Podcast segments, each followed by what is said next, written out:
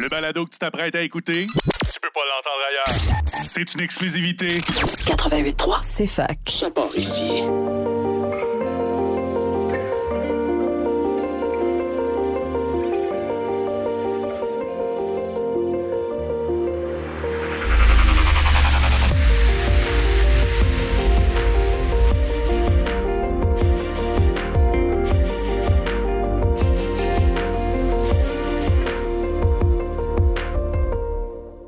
Bonjour et bienvenue à ce nouvel épisode de Sciensationnel, votre podcast de vulgarisation scientifique. Cette semaine, on reçoit le professeur David Sénéchal, qui est un professeur en physique ici à l'Université de Sherbrooke, pour nous parler du temps.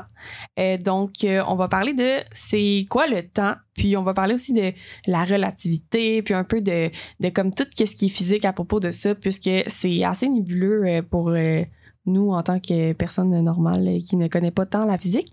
Donc, euh, bonjour, monsieur Sénéchal. Bonjour. Ça va bien? Oui, ça va. Merci de prendre un peu de temps pour parler du temps. Ben oui, c'est super important, justement. Et on a l'impression que le temps, ça défile si vite euh, et si lentement, des fois, mais. Ça dépend de l'âge, apparemment. Ah ouais? Ah, plus on est vieux, plus ça va vite. Ah, mon Dieu. Mais c'est une impression. J'ai peur d'abord parce que je trouve que ça va vite déjà. Euh, Qu'est-ce qu'on veut dire quand on parle de temps? Il n'y a pas de définition euh, philosophique acceptable, je pense, du temps. Euh, les philosophes dans les siècles passés ont essayé de définir ce que c'était. Je pense qu'Aristote, le premier, a voulu définir le temps en relation avec le mouvement, ce qui est sans doute la meilleure chose à faire.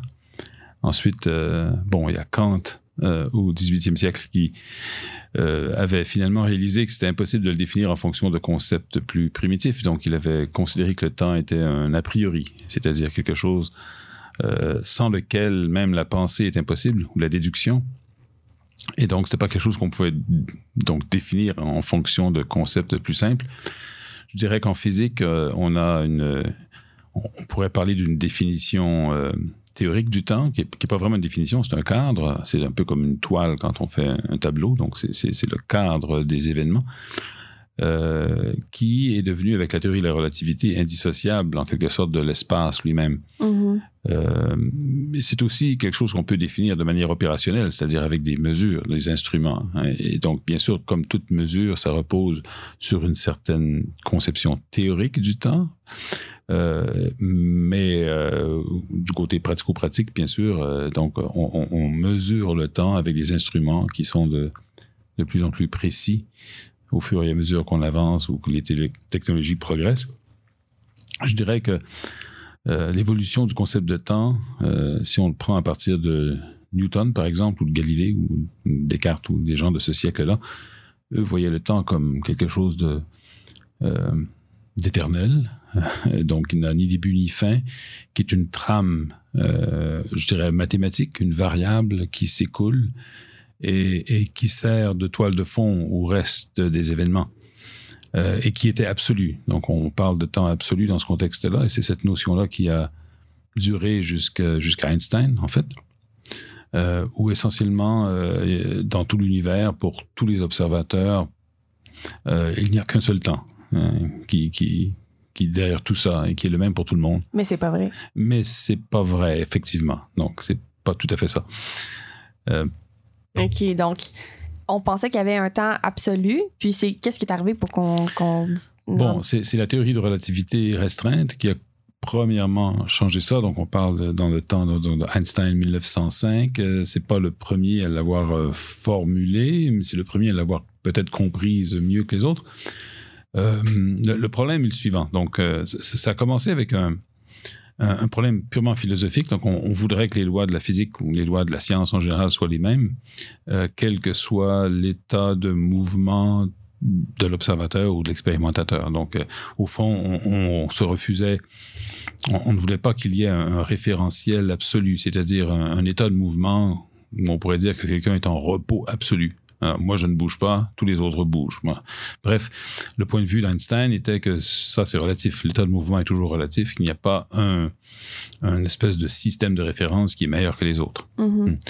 Euh, et, et ça, c'était euh, en raison du fait que, qu'on- à l'époque où Einstein euh, a développé sa théorie, c'était euh, une époque où l'électrodynamique ou l'électromagnétisme euh, entrait dans les technologies. Einstein était agent de brevet, n'est-ce pas? Donc, il devait comprendre très bien cette théorie de l'électromagnétisme. Et dans cette théorie de l'électromagnétisme, il y a quelque chose d'assez remarquable. Il y a la vitesse de la lumière. Donc, Mhm. la lumière est un phénomène électromagnétique et sa vitesse est une conséquence des lois de l'électromagnétisme. Donc, euh, si les lois sont les mêmes euh, dans tous les référentiels, dans tous les systèmes de coordonnées ou en fait, dans, dans- dans- indépendamment de l'état de mouvement de l'observateur, eh bien la vitesse aussi, de, en fait, la vitesse de la lumière doit être la même également. Mhm. Ce qui est en contradiction avec ce qu'on appelle la, la relativité de Galilée, c'est-à-dire le fait que, ou en fait l'intuition de tous les jours, lorsqu'on lorsqu'on additionne euh, la vitesse d'un objet euh, à celui de l'observateur par rapport à un autre observateur, il y a un décalage. Donc, en fait, Mhm. euh, l'objet a une vitesse différente selon l'état de mouvement de l'observateur qui, qui l'observe. Mhm. Et on pensait naturellement que ce serait la même chose pour la lumière, mais ça ne peut pas être la même chose.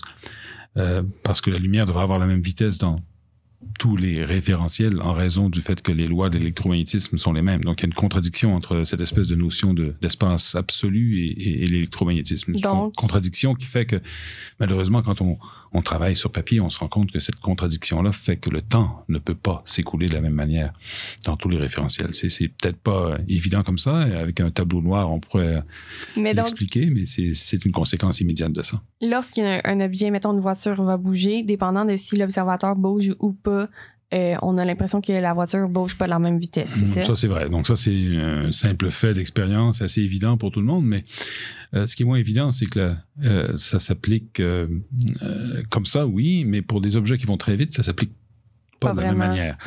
Donc, c'est une question de vitesse. Et vu comme la lumière va extrêmement rapidement, donc on parle de, de 3 par 10 à la 8 mètres secondes, donc c'est quoi, 300 000 euh, Ouais, fou. secondes. Donc, c'est. Euh, c'est euh, pas 300 000, 300 millions de kilomètres seconde. ça va vraiment vite. Non, excusez-moi, là je me trompe, c'est 3 par 10 à la 8 mètres par seconde. Donc 3 par 10 à la 8, c'est euh, 300 millions de mètres à la seconde. D'accord? OK. Donc 300 000 kilomètres à la seconde. Et c'est tellement rapide que, bon, c'est au-delà de l'intuition, euh, l'intuition habituelle Donc, des humains. Donc, on peut pas euh, y réfléchir de manière intuitive comme d'habitude, mais ça marche plus. Donc, autrement dit, dans le cas, euh, si on a deux, deux objets, deux observateurs, un dans une voiture, disons, qui se déplace à 100 km à l'heure, puis l'autre qui est euh, stationnaire, si on veut, par rapport à cette voiture-là, ben, pour eux, pour les deux observateurs, la lumière qui se dirige dans la direction de la voiture a la même vitesse, que ce Mhm. soit à l'intérieur de la voiture ou bon, euh, par rapport à l'observateur au repos, en guillemets. Donc, c'est pas intuitif, mais la ça. lumière, ça va trop vite, donc c'est absolu la vitesse de la lumière. La vitesse de la lumière est, est- est absolue, si on veut, enfin. C'est-à-dire que la vitesse. euh, rien ne peut se propager plus vite que la lumière, disons. Donc, c'est une vitesse limite. Et ça a une conséquence, curieusement, sur, euh, sur la façon dont le temps s'écoule. On peut penser à des horloges qui sont des horloges euh, fictives, si on veut, des horloges qui sont très simples, qui sont basées sur le fait que la lumière se propage entre deux, euh, une source, un miroir, et ainsi de suite et en déduire que si l'horloge est en mouvement, euh, elle semble ralentir euh, par rapport à la même horloge qui serait au repos. Donc, il y a des arguments simples qu'on peut apporter pour, euh, pour ça, et c'est ce qu'on appelle la dilatation du temps. Donc, si on a un, un objet, ou ça peut être n'importe quoi, en fait, qui est en mouvement par rapport à un observateur, mais le temps qui s'écoule, euh, qui semble s'écouler par rapport à l'observateur, pour l'objet en mouvement, et, et ce temps-là est ralenti. Donc, euh, pour donner un exemple simple, supposons qu'on prend une personne, et là, on revient au fameux paradoxe des, des jumeaux. Là. Et donc, c'est peut-être le bon moment pour en parler. Ouais, je sais pas le c'est quoi. fameux du paradoxe tout. des jumeaux. Excusez-moi. C'est-tu à cause des jumeaux qui sont C'est- allés dans l'espace? Oui, oui, ben, un- un- du moins un des deux. Ouais. Donc, on a deux jumeaux euh, qui ont euh, bien sûr le même âge et la même biologie. Et, et l'un, euh, l'un s'en va en voyage intersidéral dans une fusée, disons un vaisseau spatial, et, et il revient euh, plus tard. Donc, il va à très grande vitesse. On suppose qu'il a la technologie pour aller à une vitesse qui s'approche de celle de la lumière, fait un petit voyage et revient par la suite retrouver son, son frère hein, resté sur Terre.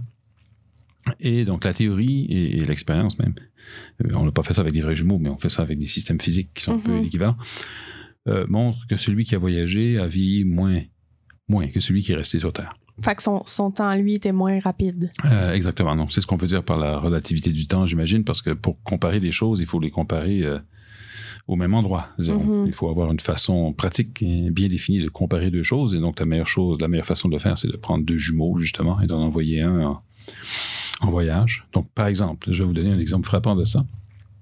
La galaxie la plus... euh, la galaxie considérable, la plus proche de la nôtre, c'est la galaxie d'Andromède. C'est à 2,8 millions d'années-lumière de nous. Ça veut dire que ça prendrait 2,8 millions d'années À la vitesse de à la, la lumière. lumière pour y parvenir. bon. Oh, c'est beaucoup, hein? Exactement, c'est beaucoup. Et donc, l'aller-retour prendrait 5,6 millions d'années.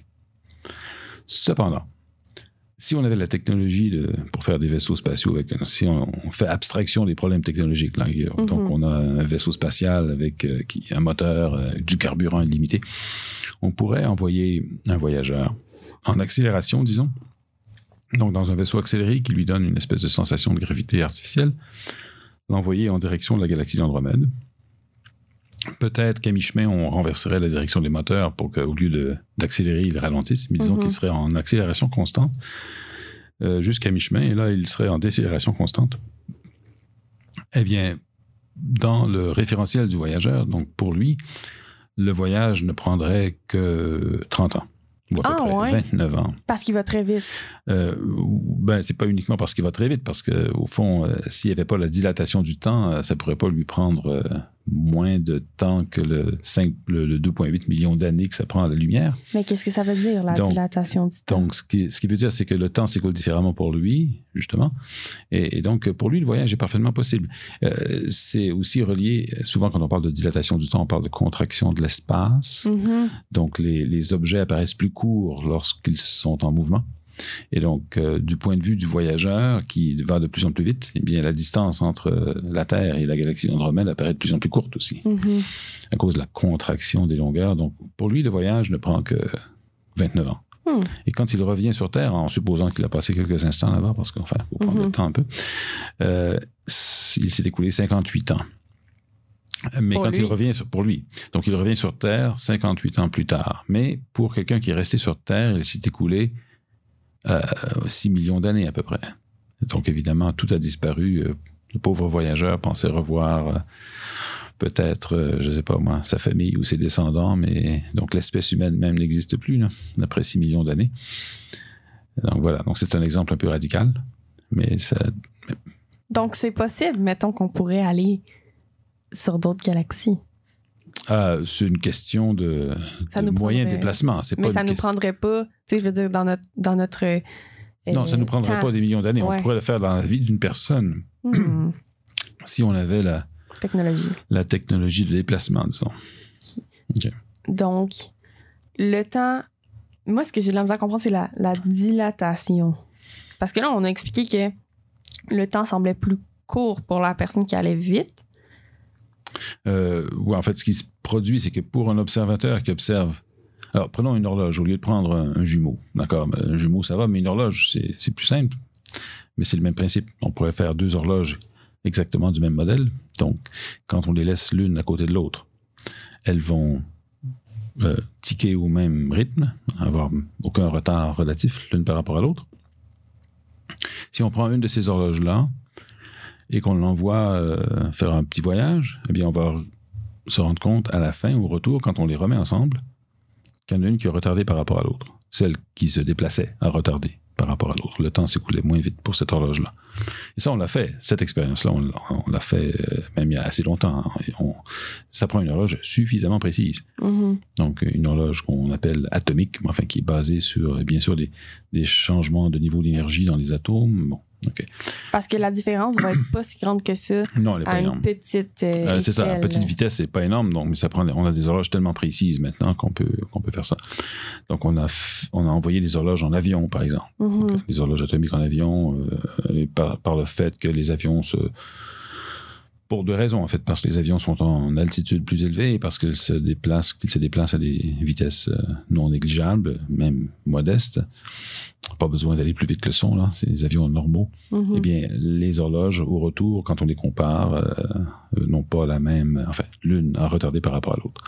C'est pas nécessaire de se déplacer, même. On peut juste euh, euh, on n'a pas besoin de vitesse, on peut même uniquement euh, changer la hauteur ou enfin la, ouais, effectivement l'altitude suffit parce que c'est pas uniquement la vitesse qui cause la dilatation du temps, mais, mais l'altitude aussi quand on est dans un champ gravitationnel, par exemple, comme Mm. celui de la Terre.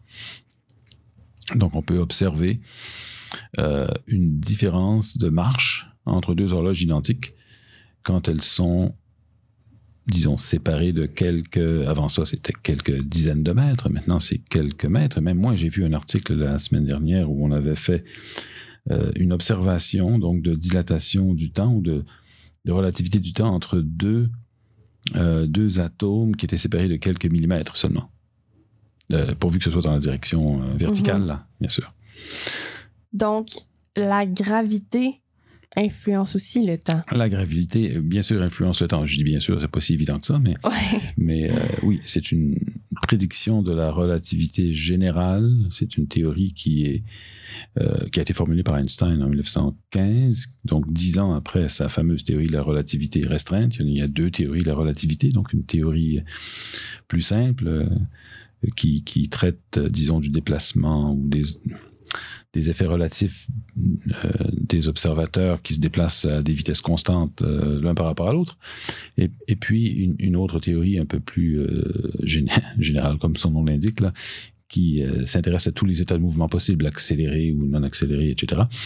Et qui l'a formulée en 1915, et, et c'est devenu une théorie de la gravitation. Donc il s'est rendu compte que en fait la, la force de gravité euh, était étroitement liée à, à ce concept d'espace et de temps. Mais c'est euh, ça, dans le fond. Tu sais, on parle que euh, la- le temps est plus ou moins comme con, con- condensé. Contracté, disons. contracté. ou dilaté. Mais ça, ça a rapport avec le fait que la gravité contracte l'espace, non?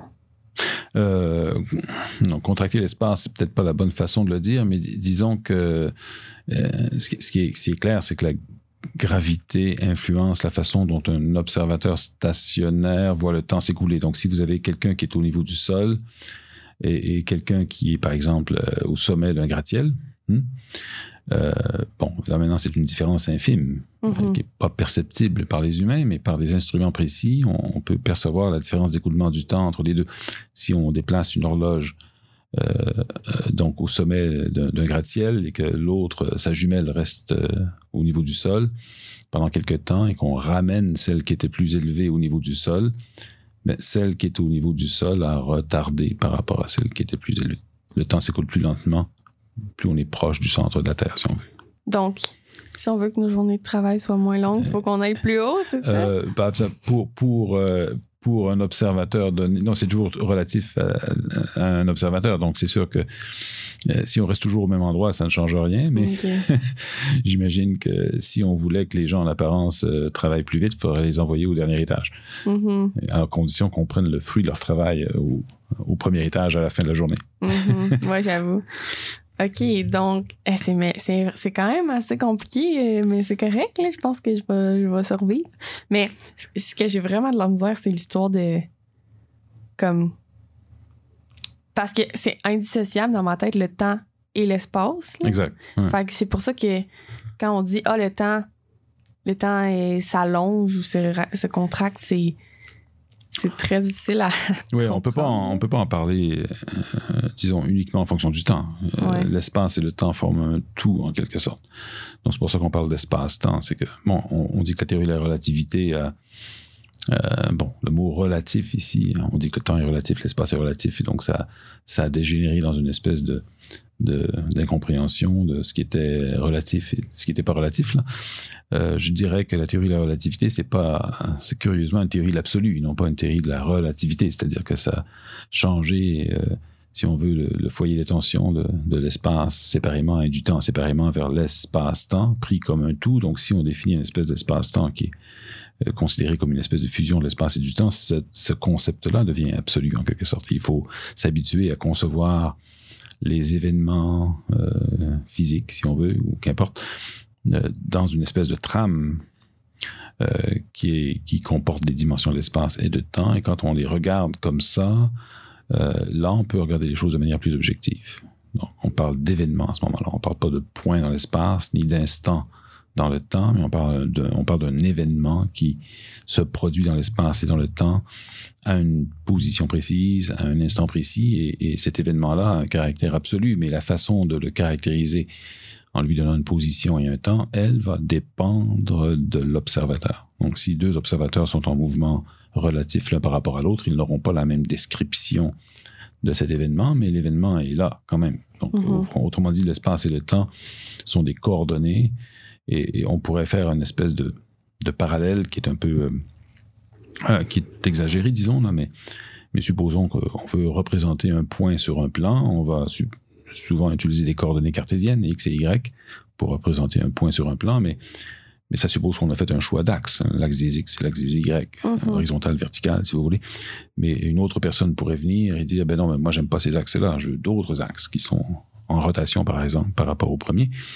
Et sa version de ce qui est x et de ce qui est y serait différente pour le Mhm. même point. Et le point, lui, il s'en fout, bien sûr. C'est un point indépendant de la description que les observateurs en font, mais, mais il y a un certain parallèle à faire. Donc, euh, selon l'état de mouvement de l'observateur, la mesure du temps ou de la position d'un événement n'est pas la même. C'est comme ça qu'il faut voir qu'il faut voir la théorie de la relativité, du moins la théorie de la relativité restreinte.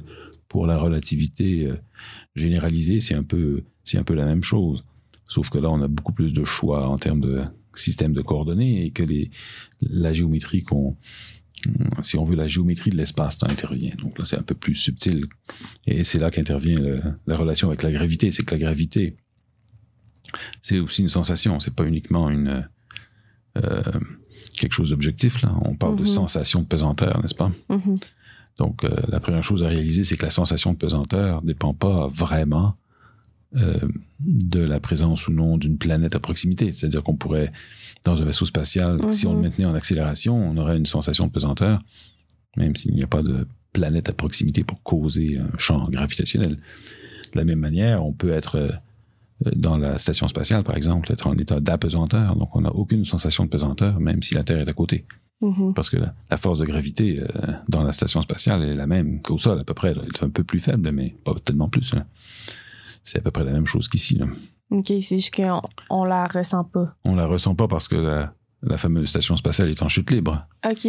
Elle tombe constamment. Elle tombe, elle rate la Terre constamment parce qu'elle est en orbite circulaire, mais elle est en chute libre.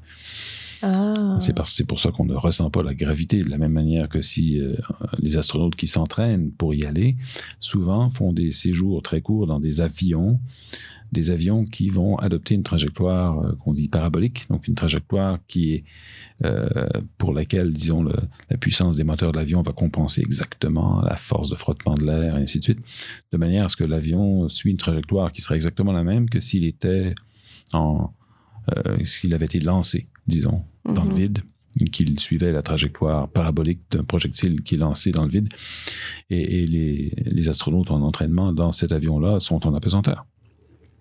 Simplement parce qu'ils sont en chute libre. Quand on saute, euh, quand on saute d'une, euh, disons, euh, enfin un plongeon, on a cette sensation-là immédiatement, mais vu qu'on est en présence de l'atmosphère, ben, on sent le, frottement de l'air, la résistance de l'air, si on veut. Et donc, ça ne donne pas exactement la même sensation que d'être en apesanteur. Mais si on était contenu dans un, dans un récipient ou un, Mhm. un avion comme ça, sans avoir cette espèce de vent qui vient avec la chute, on aurait la sensation de l'apesanteur, du moins initialement. Mais ça, ça veut dire que. Mais pourquoi si on, on lance, mettons, un- une fusée, puis quelqu'un est, mettons, en dehors de l'orbite, Mhm. ok, il va quand même flotter, non? Ah oui, mais il est aussi, euh, ben, c'est-à-dire la- c'est- c'est l'astronaute qui fait une sortie, Mhm. une sortie de la station spatiale, il n'est pas très différent. Il est aussi en chute libre. Il a la même vitesse que la station spatiale. C'est parce qu'il a la même vitesse initialement. Mais parce qu'il est en orbite. Oui, parce qu'il est en orbite. Mais mettons qu'il n'est pas en orbite. Euh, ben, S'il n'est pas en orbite, euh, qu'est-ce que ça veut dire de ne pas être en orbite? C'est-à-dire que Il Malheureusement, est dans le vide. euh, ben, il, est dans, il est dans le vide quand même. Mais supposons, le problème, c'est que si, si le, le pauvre astronaute était éjecté de la station spatiale et actionnait ses rétrofusées de manière à avoir une vitesse nulle par rapport à la Terre, là, on pourrait dire qu'il ne serait plus en orbite. Là, il serait le pauvre, il tomberait directement sur la Terre. Donc, il serait encore en sensation d'apesanteur jusqu'à ce qu'il frappe l'atmosphère. Mais Mais mettons qu'on est dans l'espace Dans vide. l'espace vide, ok, Ouais. dans l'espace complètement vide, ok, Ouais. qu'on n'est pas en orbite, Non, qu'on ne ressent pas. Donc, on est à- entre deux galaxies, là, on, on ressent pas la, la, la gravité dans non, ce temps-là. Non, pas du tout. Fait qu'on tombe pas. Euh, bah, euh, tomber, c'est encore un, un- un truc relatif, mais donc on, on ne sent pas la gravité. Sauf que si on s'en va dans un vaisseau spatial et que le vaisseau spatial allume ses fusées ou sa propulsion, qu'il est en accélération, là, on ressentirait la, la force de gravité. Mais sinon, non. Sinon, non. Fait qu'on n'est pas obligé d'être en, en orbite puis comme en temps de tomber parce que là, on ressent quand même la gravité qui est genre Ouais, de tomber. Exact. là. Donc, on pourrait dire que la, sensation de la gravité est, est- est due à, à tout sauf à la présence d'une planète à proximité, dans le sens qu'on peut l'avoir dans l'espace intergalactique avec un- une fusée qui est en accélération, ou on peut ne pas l'avoir même si on est à proximité de la Terre. Ça dépend de l'état de mouvement. Euh, Est-ce qu'il y a des applications dans nos vies courantes de la théorie de la Euh, relativité? oui, c'est une bonne question, ça. On pourrait- ben, la plus connue, en fait, la, la- la seule que je connais vraiment dans la vie courante, c'est le GPS.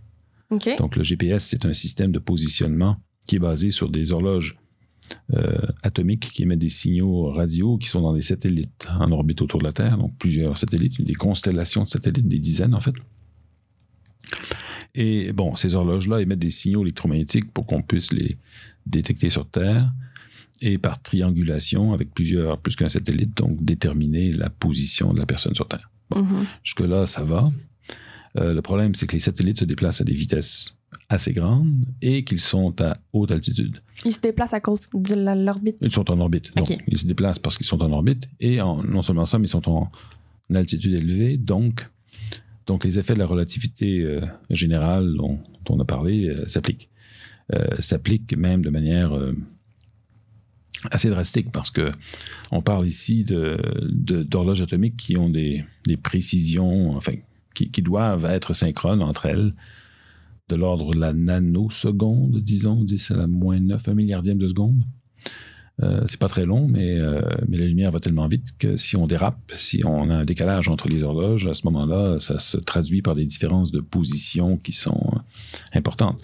Donc, les concepteurs du GPS ont dû, d'une part, tenir compte de l'effet de la relativité générale dans le, euh, si on veut, la, la conception même des, euh, des horloges qui sont en orbite, mais aussi dans la formule euh, qui est utilisée sur Terre pour faire la triangulation pour déterminer la distance. Donc cette correction-là est si importante que si on n'en tenait pas compte, donc si on avait oublié de faire nos devoirs, eh bien le système de positionnement dériverait de, euh, je pense, que assez, j'ai oublié le chiffre exact, je pense que c'est quelque chose comme 18 km par jour. Un truc énorme. Oh, bref, si on n'avait pas ça, on ne pourrait pas se fier du tout. Le système ne fonctionnerait pas, tout simplement. Là. Donc, les, les- les pilotes d'avion qui l'utilisent pour atterrir en, en présence de brouillard, ou, donc là, ça ne marcherait pas. Donc, on, on doit notre sécurité aérienne maintenant à la relativité générale. Ça fait peur un peu. Euh, non, bah, c'est c'est fiable. Mais je trouve ça, c'est très précis. Ouais, le GPS a besoin de ça, effectivement. Sinon, ça dérive. Hmm. Ce serait inutile.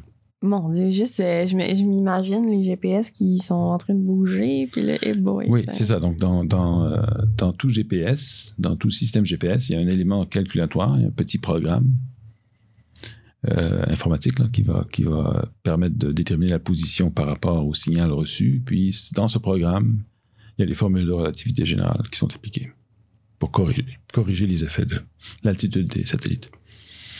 Euh, ok, j'ai de la misère. à- Ok, mon Dieu. Fait que ça, c'est le, l'exemple le plus euh, comme Le plus utilisé, courant, ouais. courant de la relativité qu'on, qu'on doit, qu'on, qu'on doit à ça, dans le fond. Oui, mais c'est sûr que on, euh, quelqu'un de plus avisé pourrait dire oui, mais c'est pas tout. Parce qu'en fond, il y a plein de, il y a plein de systèmes technologiques qui fonctionnent en supposant que la physique fonctionne. Et la physique ne Ouais. peut pas fonctionner si on n'a pas la relativité non plus. Donc, euh, on pourrait dire que l'électronique fonctionne parce que l'électromagnétisme fonctionne, ou parce que la, la version quantique de l'électromagnétique fonctionne. Et cette version-là fonctionne parce que la relativité fonctionne, en sens que c'est, ouais. indissociable. Mais ça, c'est des, des raisons euh, théoriques euh, un peu plus euh, profondes, si on veut. Là. C'est comme si on demandait est-ce qu'il y a des applications pratiques de la physique quantique dans la vie de tous les jours. Ben, s'il n'y avait pas la physique quantique, rien fonctionnerait. Là. Ok, ouais. Euh, sais, quand on regarde les étoiles, par exemple, Mm. on dit souvent que quand on regarde les étoiles, on, on voit euh, le passé. Oui. Oui, parce qu'elles sont éloignées. ouais. mais parce qu'elles sont éloignées, ça prend beaucoup de temps avant que la lumière se rende jusqu'à nous puis qu'on les perçoive. Mm, C'est uniquement ça. Effectivement, l'image que l'on voit maintenant a été émise il y a plusieurs, euh, bon, selon la distance de l'étoile, là, si c'est une galaxie éloignée de plusieurs millions ou même euh, à la rigueur milliards D'années. d'années-lumière, ben là, ça, fait- ça se traduit en années. Donc, euh, on voit peut-être un ciel qui, qui, qui est pas du tout ce qui se passe. Ben, c'est-à-dire qu'on voit un ciel tel qu'il. c'est-à-dire, ça dépend de la distance des objets. Ouais. Euh, il y a ce fameux euh, paradoxe d'Olbers qu'on peut ramener sur le tapis, c'est-à-dire qu'on pensait, il y a plusieurs, euh, il y a plus qu'un siècle, certains, que l'univers était éternel. Mhm. En dépit du fait qu'il y a des récits de création dans toutes les grandes religions, là, mais on a- donc en réaction à ça, on pensait, selon Aristote en tout cas, que l'univers était éternel, qu'il n'y avait pas de début ni de fin.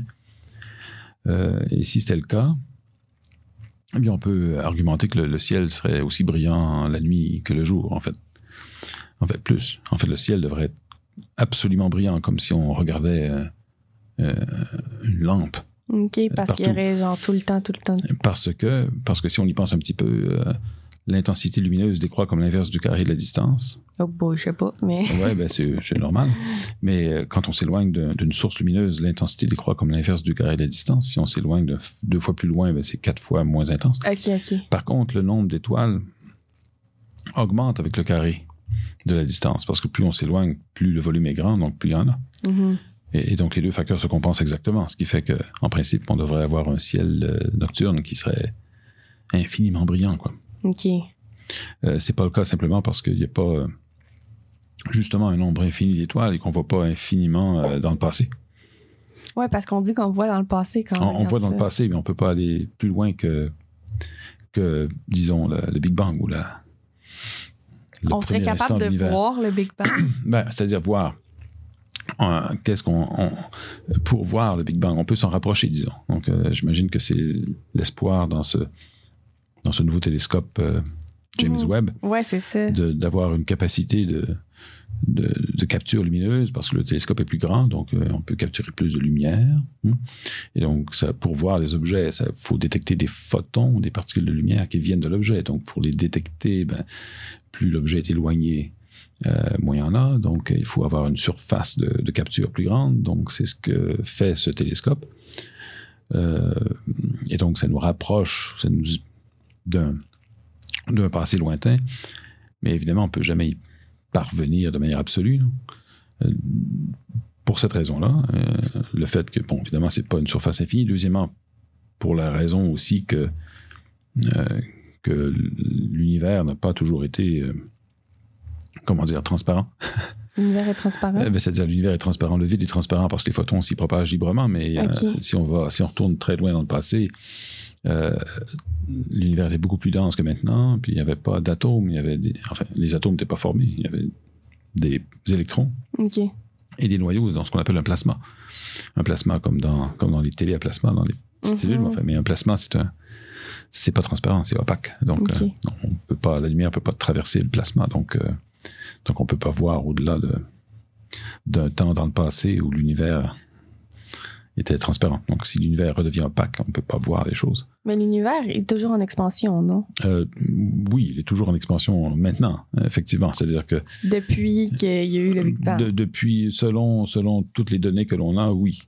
Donc, donc, ce qui veut dire aussi que on, on- on a une connaissance, disons, selon les observations actuelles, qui sont toujours basées sur des, sur des estimations de distance euh, dans, dans l'espace, de, phénomènes comme des supernovas, des étoiles qui explosent, etc. Donc, on, est capable, de, avec les théories actuelles, de- d'estimer leur distance, d'observer euh, ces choses-là. Donc, ça nous donne une espèce de, trame qui nous porte à penser que l'univers a été euh, ou s'est développé ou a explosé, enfin a été créé si on veut, c'est une question de vocabulaire. là.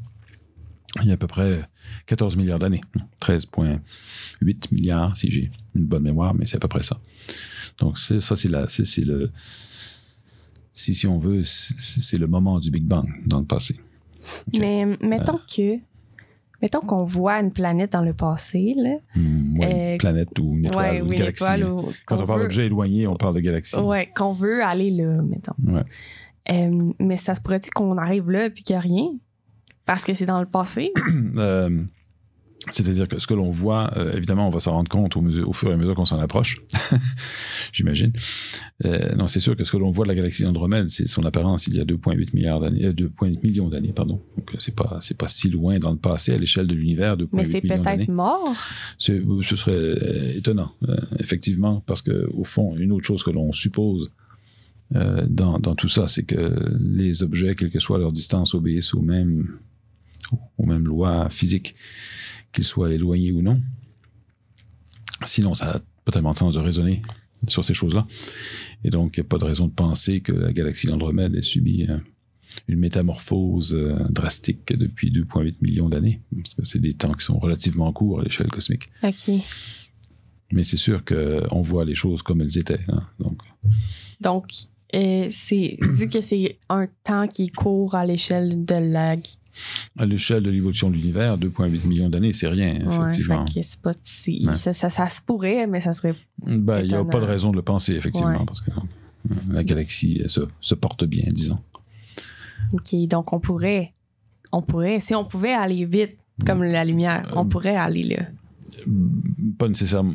Oui, d'accord. Si on pouvait aller presque aussi vite que la lumière, oui, on pourrait y aller, oui. Oui, oui. oui. Mais c'est l'exemple que je donnais au début. Là. Puis nous, on. Ça, prendrait 60, ça prendrait 30 ans et on pourrait y arriver. Il Ouais. Puis on serait comme. Hum, c'est intéressant tout ça. Euh, faut dire adieu à votre famille, cependant. ouais, parce que là, là on reviendra pas, dans le fond. hein. Euh, Est-ce que c'est possible de voyager dans le temps? Ah, oui, à condition que ce soit vers le futur. Ouais, pourquoi on voyage pas vers le passé? Pourquoi? non, mais pourquoi on peut pas? Parce que quand on se rapproche d'une galaxie, on va vers le passé, non? Non, non, non, non, on va pas vers le passé. Donc, ce que l'on voit vient du passé, mais ça veut pas dire qu'on peut le changer. Donc, c'est une question de. C'est un truc fondamental, la causalité, n'est-ce pas? On peut juste causer les choses vers l'avant, euh, vers le futur. Euh, donc, on pourrait. Euh, on peut ralentir, euh, si on veut euh, paraphraser, on peut ralentir le temps, mais on peut pas l'arrêter. Donc, on peut Mhm. pas revenir en arrière. Donc, ça, c'est clair. De toute façon, pour démontrer que il suffit de, de- de penser au paradoxe du voyage dans le temps vers le passé pour se rendre compte que c'est absurde. Donc, on- à chaque fois qu'on veut faire un film là-dessus, on, on fait face à ces paradoxes-là, puis on joue avec les paradoxes dans les films de voyage dans le temps. hein. C'est la beauté, enfin l'intérêt de ces films-là, le, le comique même qui va avec, c'est uniquement à cause des paradoxes. Euh, mais les paradoxes démontrent en, en quelque sorte que c'est impossible. Mais on peut voyager vers le futur. Ah, c'est ce qu'on fait constamment. hein. Ouais, vous et moi. On- le, temps, le passé n'existe plus, le futur n'existe pas encore. Ouais. On voyage toujours vers le futur. Puis là, au, au début, début, début, on parlait euh, de la théorie des cordes. Oui, oui, oui. Euh, Genre, bon, on l'a on l'a évoqué, oui. Qu'est-ce que c'est? Ah, Ça mon Dieu, ça n'a pas de rapport. Ça n'a pas rapport du tout avec le temps, Ouais, ben, ça a un rapport avec le temps. Tout a un rapport avec le temps, si on veut. mais parce que. Mais c'est parce que on a aussi j'ai l'impression qu'il y a beaucoup de hum, confusion entre c'est quoi le temps l'espace-temps puis c'est quoi euh, la physique quantique oui, oui. Euh, donc, si, si- je dirais que la physique quantique est. est- c'est deux sujets qu'on pourrait qualifier de séparés. Euh, rien n'est absolument séparé en physique, là, mais on peut très bien euh, parler de physique euh, relativiste où on tient compte de la relativité, on fait de la relativité générale, on fait de l'astrophysique et on ignore essentiellement tout ce qui est physique quantique. On n'en a pas besoin jusqu'à un certain point.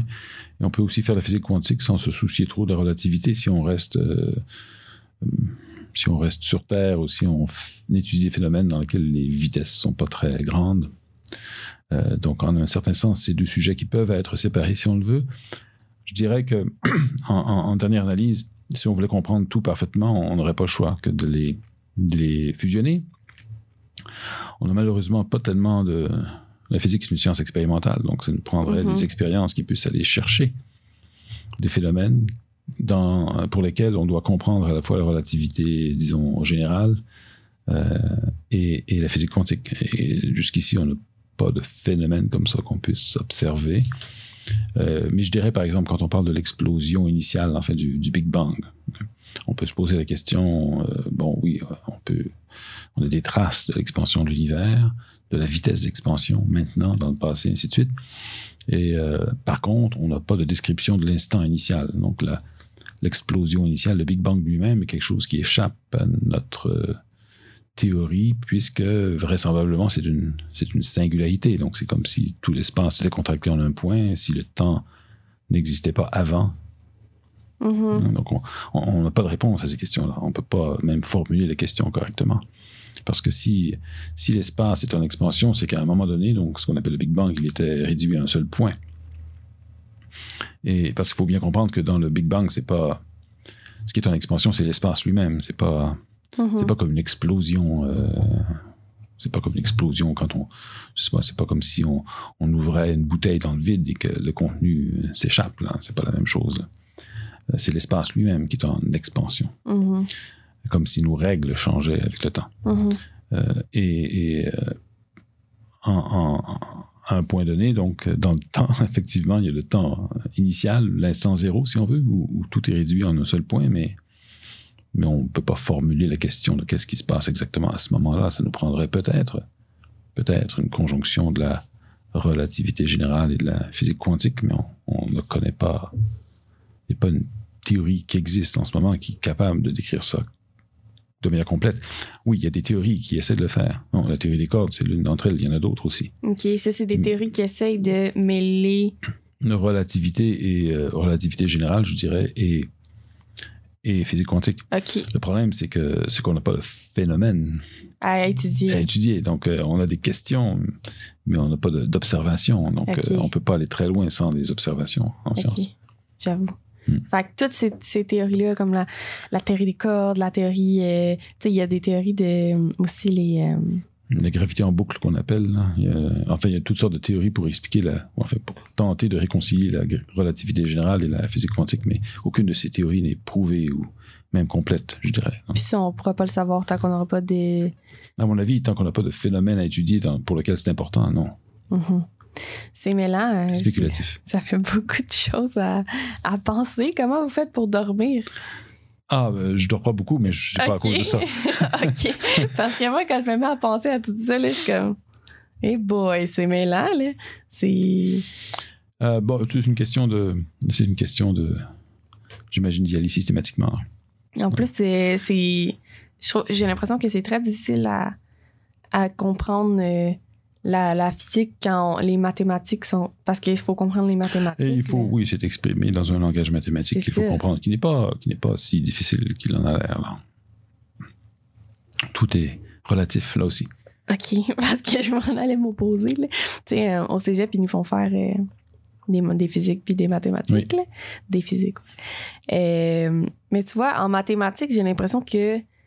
J'ai l'impression que soit les gens comprennent la mathématique, mettons, plus facilement, ou la physique, parce que la physique, c'est comme une application. Ouais, on peut, on pourrait voir ça, ouais. Mais mettons, moi, là, quand il, il venait temps de physique, j'étais complètement perdue. là. J'ai l'impression que quand je, je comprenais le, le mathématique pur et dur, et comme Mhm. straight, mais quand on arrivait pour appliquer ça, j'étais comme, qu'est-ce que tu veux dire? Comme, hein? Ouais. Puis en plus, ils me font toujours faire des trucs de poulies, là, puis des Ah, affaires de oui, même, là. sûr. Puis là, c'est comment, Des mon Dieu? c'est comme impossible, là, genre c'est pas vrai, là. Comme c'est faux, là. Fait que c'est, comme, oh mon Dieu. Puis là, ils me font mettre des forces, puis des... Quand tu dis que c'est faux, tu veux dire que c'est irréaliste? Oui. Ben, je veux Oui, dire... parce qu'on n'a pas des poulies dans la vie courante et on s'amuse pas avec des poulies. Donc, Ouais, c'est ça. donc euh, si on se fie à ça, euh, les, jeunes penseraient que les physiciens dans leur laboratoire ils s'amusent avec des poulies. Ouais, c'est ça. Mais c'est pas le cas. Hey, nous, on s'amusait avec des poulies, mais c'était pas tellement le fun, je te dirais. Là. Mais, c'est pratique. Mais les poulies, ça date d'Archimède euh, ou d'avant. Les Grecs les connaissaient, donc c'est des problèmes pratiques. là. On veut juste, euh, Ouais. on parle de la vie courante. Là. Mais. Et puis ça prend des problèmes simples. hein. Dans les cours élémentaires, ça prend des problèmes simples qu'on est capable de faire ouais. en pratique, mais qui sont pas toujours intéressants. Mais c'est ça. J'ai j'ai l'impression que.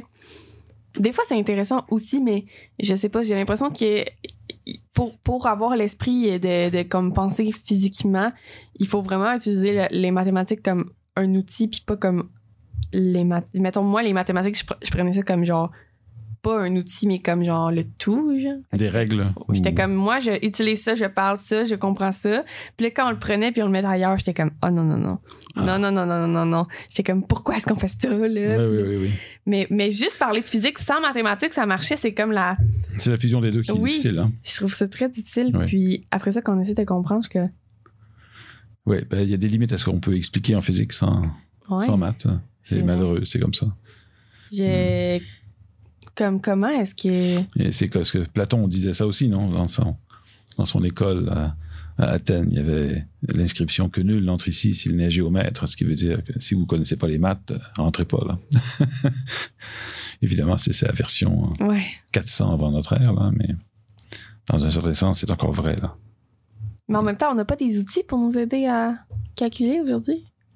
Oh, c'est pas tellement une question de calcul, c'est une question de concept. OK. Euh, le calcul, oui, d'accord, c'est sûr que l'on fait pas des. Il y a très peu de choses qu'on peut calculer avec papier et, Ouais. et crayon. Là. Non, ça, ça, ça se fait plus. Donc, les, les grands calculs qui se font maintenant sont des calculs qui sont aidés par ordinateur, des calculs numériques, etc. Puis il y a toute une chaîne d'outils d'approximation là-dedans. C'est un sujet en soi. Là. Euh, mais par exemple, lorsqu'on a découvert les ondes gravitationnelles en 2015, si j'ai bonne mémoire, on a détecté les ondes gravitationnelles, c'est-à-dire des ondes, euh, des ondes de gravitation essentiellement comme les ondes électromagnétiques, mais pour le champ gravitationnel, on a détecté ça il y a sept ans, et c'est une des grandes découvertes, je dirais, peut-être la plus grande découverte en physique euh, au 21e siècle, jusqu'ici, c'est clair. Ça fait quoi? Euh, ça fait quoi? Ben, c'est que les, les, les objets accélérés émettent des ondes, comme, comme des objets chargés accélérés émettent des ondes électromagnétiques, mais les objets, par leur masse, euh, qui sont accélérés, émettent des ondes aussi. Le champ gravitationnel se propage à une certaine vitesse. C'est-à-dire que si, si par magie, par exemple, d'accord, le Soleil disparaissait, maintenant, eh bien, euh, on ne le saurait pas avant 8 minutes, parce que ça prend 8 minutes hein, à la lumière du Soleil pour parvenir jusqu'à nous, mais ça prend aussi 8 minutes à la force gravitationnelle du Soleil à se rendre jusqu'à nous. Donc pendant 8 minutes, on ne le saurait pas. Et donc la gravité se déplace à une vitesse finie aussi, qui est la même que la vitesse de la lumière. Hmm. Et ça entraîne que lorsque les changements se produisent, les objets sont en mouvement, ben, il y a des ondes de gravité qui se propagent. Donc c'est ce qu'on appelle les ondes gravitationnelles. Très faibles. Très faibles parce que la gravité est une, une interaction très faible, mais on a réussi à les détecter finalement en, en 2015. Euh, on a détecté ce qu'on interprète comme étant la fusion ou l'écrasement de deux trous noirs l'un sur l'autre. Mhm. Et on a détecté quelques événements de ce type-là depuis 2015. Donc, euh, donc ça, ça a ouvert une nouvelle porte, une nouvelle forme d'astronomie, parce qu'en astronomie, on a des télescopes Mhm. optiques, on a des télescopes qui sont dans d'autres régions du spectre électromagnétique, rayons X, euh, Mhm. ultraviolet, infrarouge. On a des radiotélescopes avec des ondes radio. Ben, dorénavant, on a des observatoires gravitationnels. On pourrait observer des choses qui ne peuvent pas être vues par euh, le spectre électromagnétique, mais qui peuvent être vues par des ondes gravitationnelles. Donc, c'est toute une nouvelle discipline ou euh, une nouvelle application de l'astronomie, là, qui- une Donc, branche d'astronomie qui est apparue. Si on enlève le soleil, ça va prendre 8 minutes avant qu'on qu'on soit plus dans la gravité? Ouais, c'est ça. Ça prendrait 8 minutes avant que le champ. Ah, donc la gravité n'est pas due du tout à la Terre? Non, non, non, je parle, euh, je parle pas de la gravité que l'on ressent à cause de la Terre, mais Ok. la, la Terre sur son orbite autour du Soleil. Ah, ok, ok, oui, c'est vrai, il y a comme deux. hein. Oui, il y a deux choses. C'est sûr que cette gravité-là, pour nous, elle est faible, mais je veux dire, pour la Terre, c'est non négligeable. Ouais, j'avoue. Avant que la Terre, donc, poursuive son chemin en ligne droite dans l'espace, si on Oh. veut, au lieu de tourner autour du Soleil, ça prendrait 8 minutes avant qu'elle- Que- qu'on s'en aperçoive. C'est. C'est compliqué quand même. Ben, compliqué. Non, je, je- je refuse de dire que c'est compliqué. C'est c'est essentiellement. C'est naturel plutôt. oui, mais c'est toutes des choses qu'on. Ouais, je suppose qu'on. qu'on est tellement dedans qu'on se pose pas nécessairement des questions dessus. Ah, probablement, oui, effectivement. Mais au fond, il y a quelque chose qui est, qui est, qui est interdit en, en physique, c'est ce qu'on appelle l'action à distance. L'action à distance? Euh, je fais ça classiquement, c'est-à-dire qu'on ne peut pas avoir une action instantanée entre deux objets qui sont éloignés l'un de l'autre. Ça prend un certain temps avant que l'action se propage. Ok. Donc c'est une question c'est ce qu'on appelle le principe de localité. là. Et, et- justement, quand on parle de, de- de physique quantique, euh, il y, a- il y a un mystère là-dedans parce qu'il y a comme une espèce de.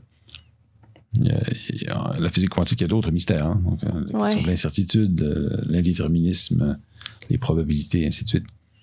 Et, euh, il y a comme une espèce de, comment dire, de conflit entre la localité telle qu'on la voit en physique, euh, en relativité, etc., et, et- et la physique quantique elle-même. Donc il y a des paradoxes là-dessus. Est-ce que les gens de la relativité puis de la physique quantique, ils s'estinent? Euh, S'obstiner, non, non, non, non. Ils sont tout à fait d'accord que c'est que c'est subtil. OK.